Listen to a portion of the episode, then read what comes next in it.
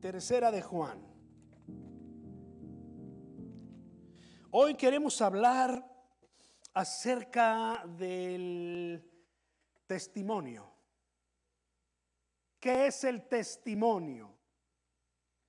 Bueno, el testimonio es una declaración que usted hace a favor o en contra de algo.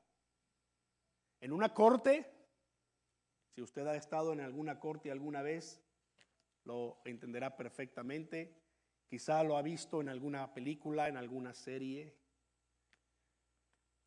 En la corte suelen haber personas que son llamadas testigos. Son llamadas para, cuando son testigos a favor de una persona, son llamadas para hablar a favor de esa persona. Lo que va a decir va a hablar bien de esa persona, ¿no?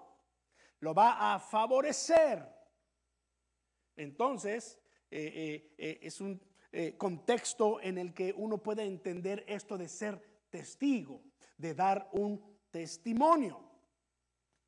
Pero cuando hablamos de nuestras vidas, testimonio se aplica a lo que usted no precisamente habla, porque hablar es fácil, pero lo que usted comunica con su vida, con sus acciones acerca de usted mismo.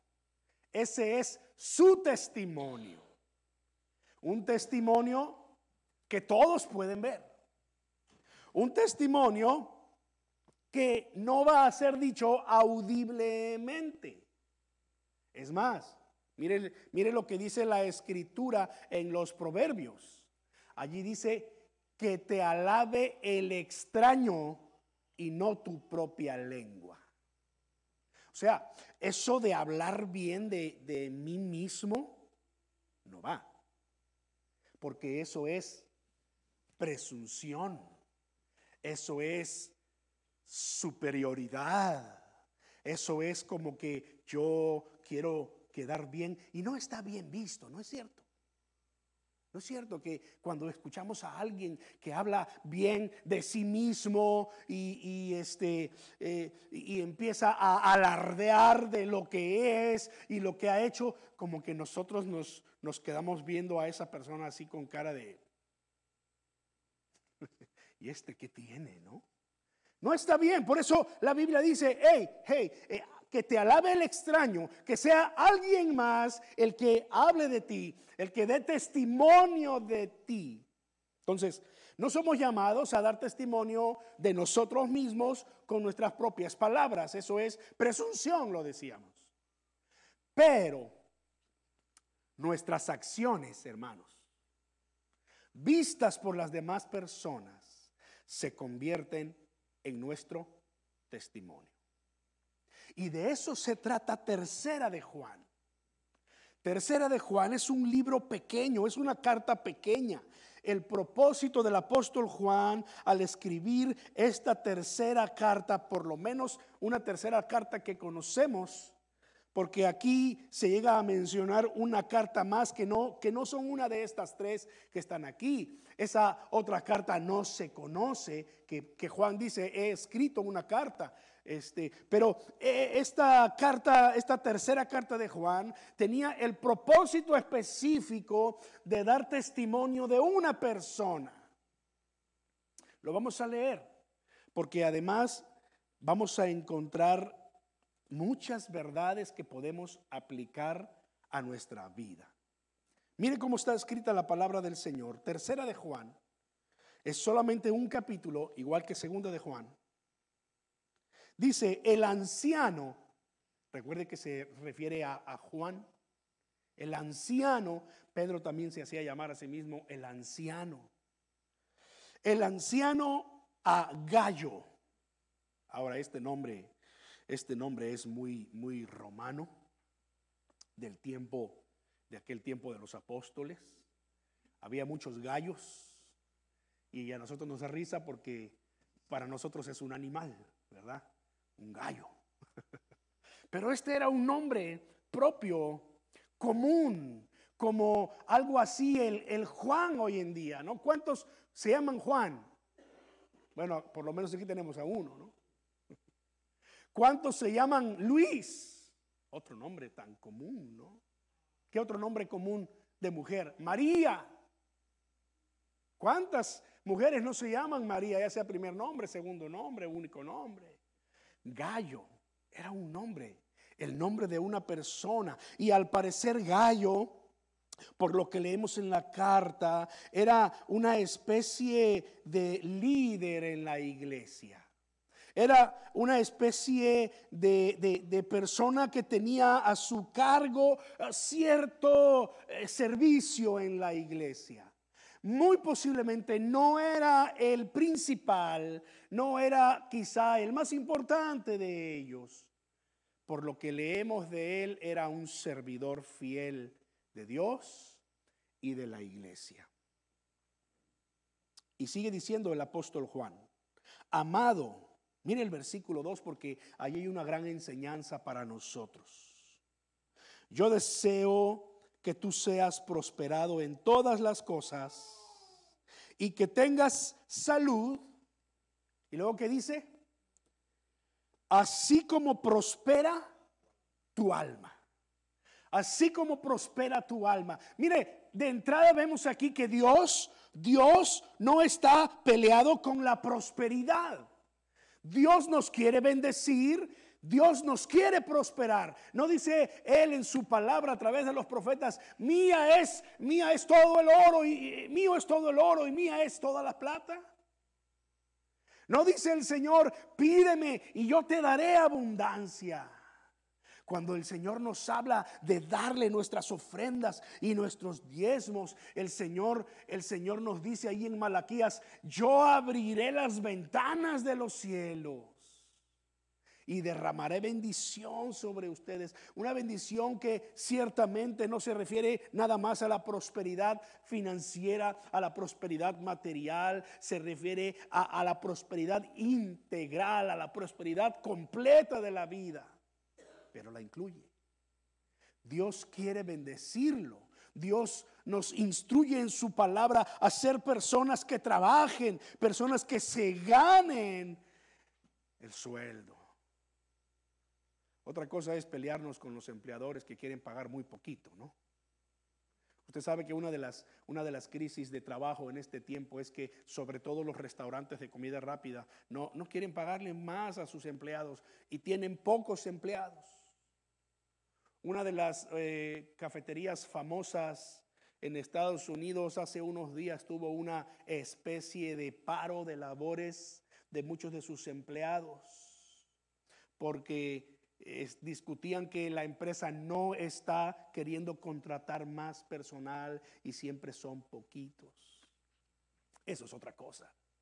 Pero la bendición de Dios sobre sus hijos es diferente. Su bendición sobre nosotros no depende de la economía del país. Su bendición sobre nosotros no depende de eh, tu buen trabajo.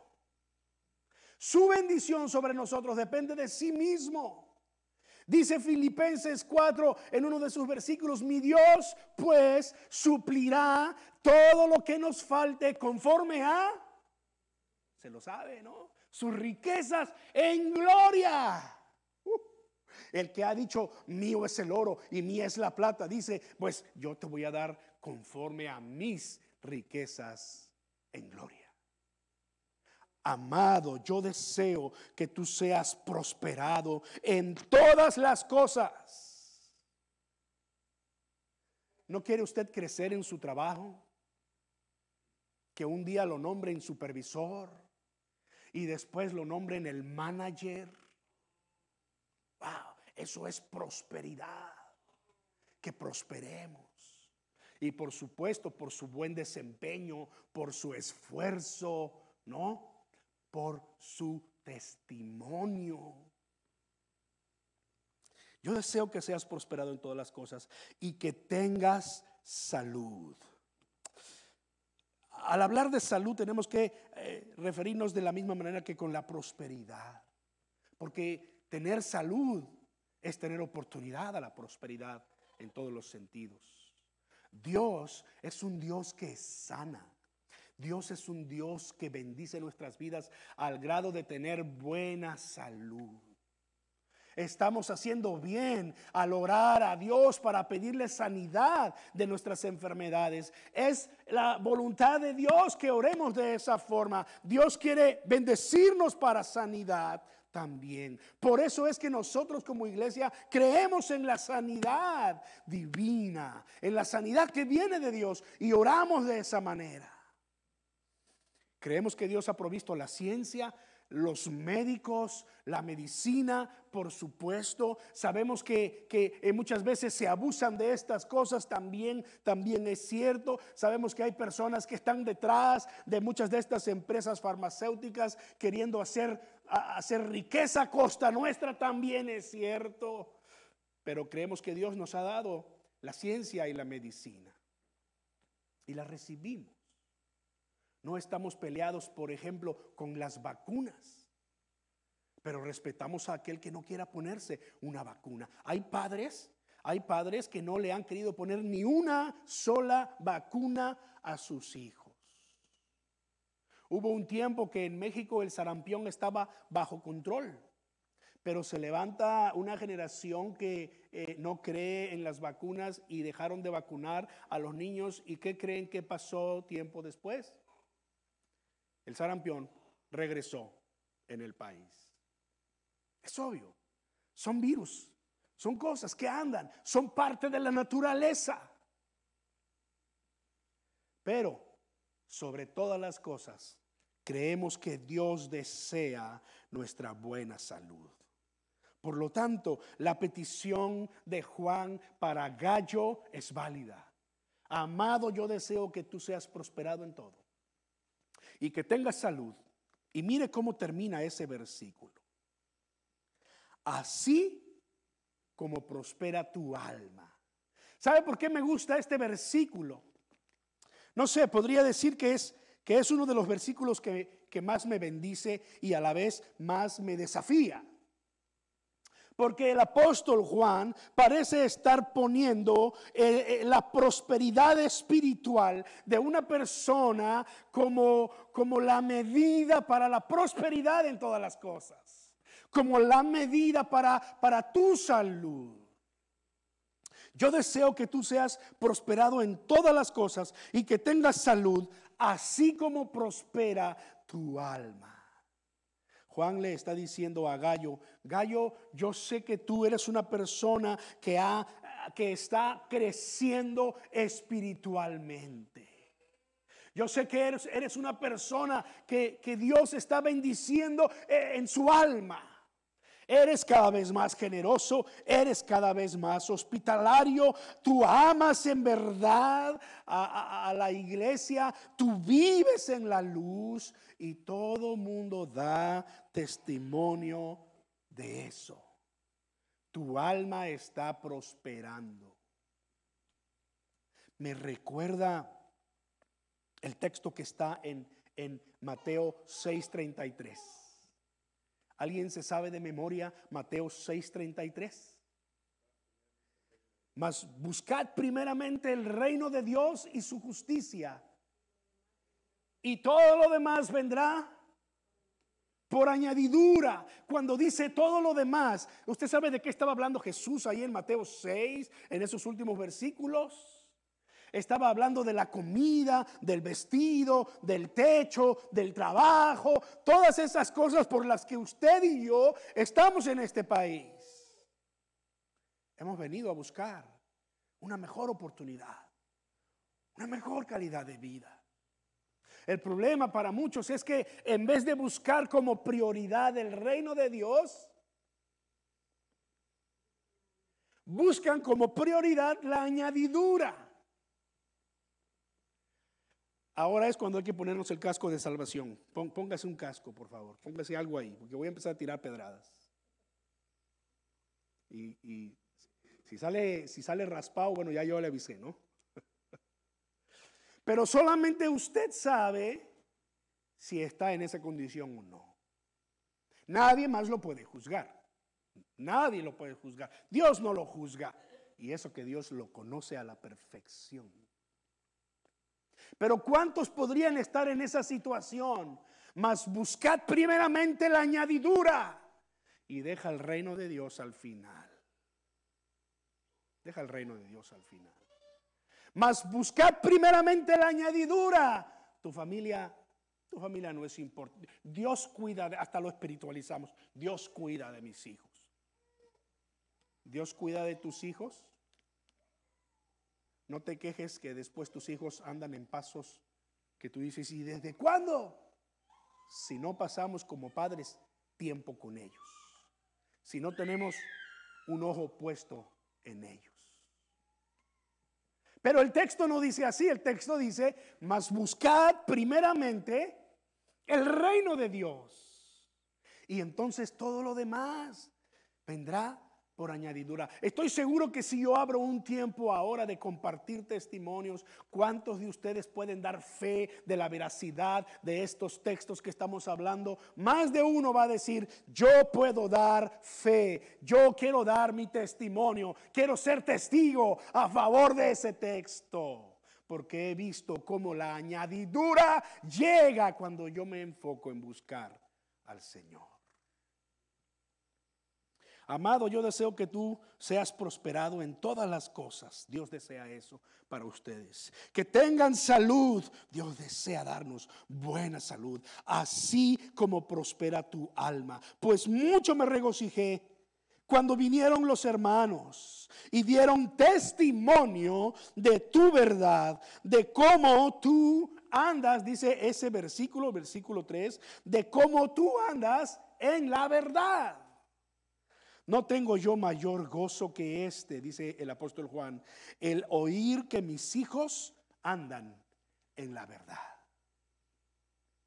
Entendemos perfectamente esto los que llevamos ya algún tiempo en la vida, que ya estamos en el quinto piso.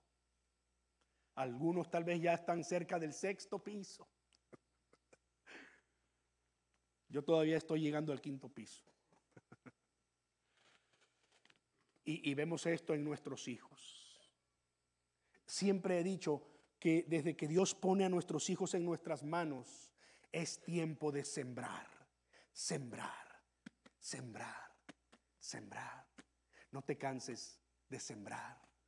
Va a llegar el día en que tus hijos cuando alcancen esos 10, 11, 12 años y empiecen a buscar su propia identidad, es totalmente normal. Los, los hijos a esa edad empiezan como a rebelarse un poco y tú sigues sembrando y tus hijos te van a ver raro y feo cuando tú estás detrás de ellos orando. Tú sigues sembrando y cuando tú te acercas a tus hijos y quieres hablar con ellos te van a ver raro y, van a voltear los ojos para arriba, ¿verdad? Van a decir, ay, ahí viene otra vez. Eh, eh, me acuerdo un niño, su papá venía con él y le decía, y su, y su hijo le decía, hey papi, papi, no conviertas en iglesia la casa.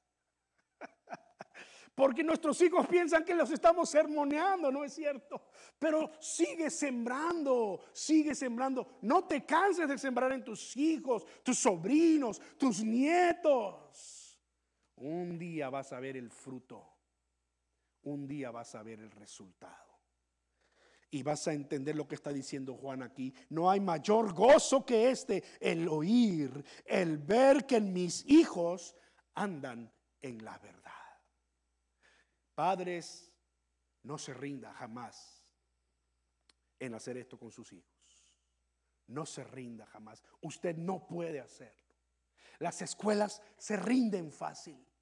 Las escuelas no quieren batallar con nuestros hijos y lo que hacen las escuelas es decir, oh, está enfermo, hay que ponerle medicamento, porque todo el tiempo anda brincando. No se deje, no se deje. Las escuelas se, rinden fácil. Abren escuelas especiales y ah, ah, aquí no puede estar. Las escuelas no quieren batallar con nuestros hijos. Lo entendemos en la escuela. Hay iglesias que no quieren batallar con nuestros hijos. Ay, son tan escandalosos. ¿Cuántos de ustedes de pronto así como que medio se quejan por el ruido de los niños? Que a veces nos hacían allá en el saloncito abajo al final del servicio.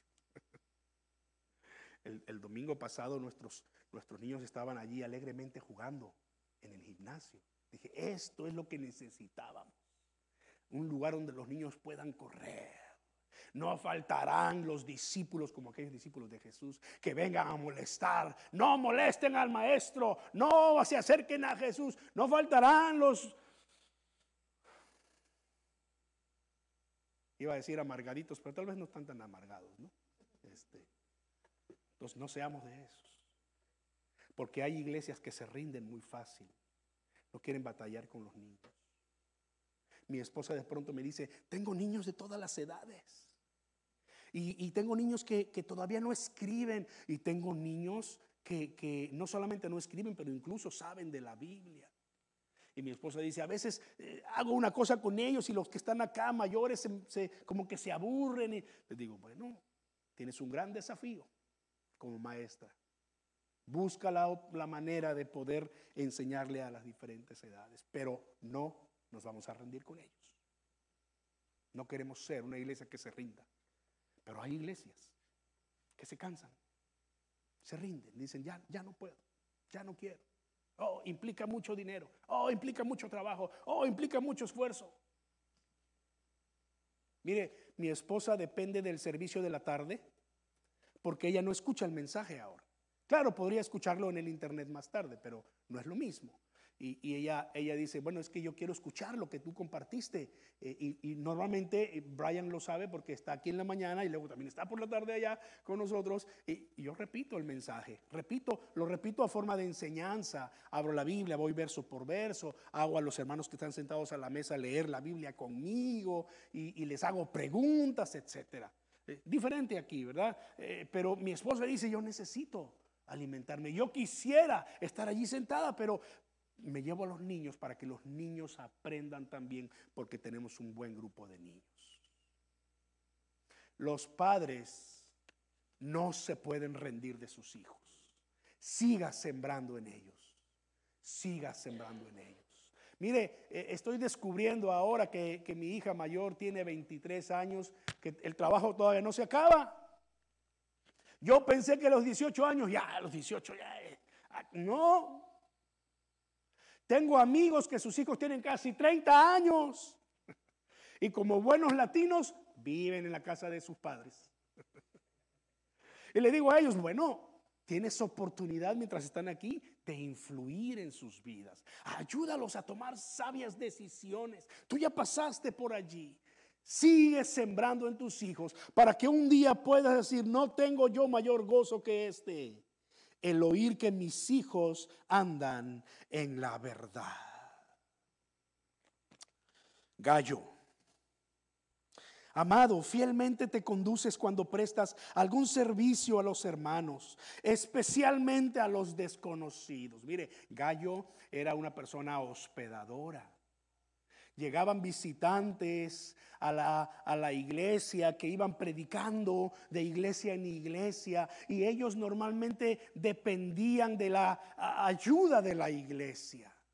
Y Gallo era una persona que abría su casa y les ofrecía donde dormir y les ofrecía alimento. Y no solamente eso, pero los expertos en la Biblia dicen que Gallo era una persona que eh, cuando estas, eh, estos eh, evangelistas itinerantes se iban, les daba comida para llevar y les daba dinero para que pudieran llegar al siguiente lugar.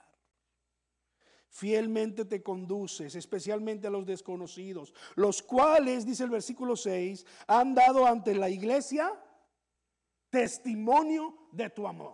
Mire que la palabra testimonio aparece otra vez allí. Por eso es que he llamado al mensaje de esta mañana testimonio, buen testimonio. Los hermanos dan buen testimonio de tu amor y harás bien en encaminarlos como es digno de su servicio a Dios para que continúen su viaje, porque ellos salieron por amor del nombre de Él, sin aceptar nada de los paganos de los gentiles. Nosotros pues debemos acoger a tales personas para que cooperemos con la verdad. Juan entendía, el apóstol entendía que era la manera en cómo la iglesia puede ayudar a que la palabra de Dios llegue a lugares donde ellos no pueden ir. Usted sabe que parte de nuestras ofrendas eh, eh, y diezmos están dedicadas para ayudar a otros en otros países, para ayudar incluso a gente en nuestro propio, propio país que está pasando por crisis, cuando hay inundaciones y todas estas cosas. Preparamos nuestras bolsitas de víveres, ¿no? Y las mandamos para ayudar. Es el llamado que tenemos. Wow, pero entonces en el versículo 9 cambia un poco el tono. Versículo 9 y versículo 10 aparece en la escena una persona llamada Diótrefes. Hasta el nombre suena, suena así como que muy estricto, ¿no? Diótrefes, esa me la estoy inventando yo. Pero así se llama la persona. Diótrefes. Ahí tienen nombres para cuando tengan más hijos. No le pongan Diótrefes, pónganle gallo. No, no es cierto, no, no, no le pongan gallo tampoco. No es un nombre muy común para nosotros. Versículo 9, yo he escrito a la iglesia. Mira, aquí está lo que Juan, eh, lo que les estaba diciendo. Juan parece que escribió otra carta que no conocemos. En esa carta parece que estaba llamándole la atención a este personaje, Diótrefes. Porque Diótrefes, lo contrario a Gallo, no tenía buen testimonio. Al contrario, su testimonio era pésimo. Miren lo que pasaba. Pero Diótrefes, al cual le gusta tener el primer lugar entre ellos, no nos recibe.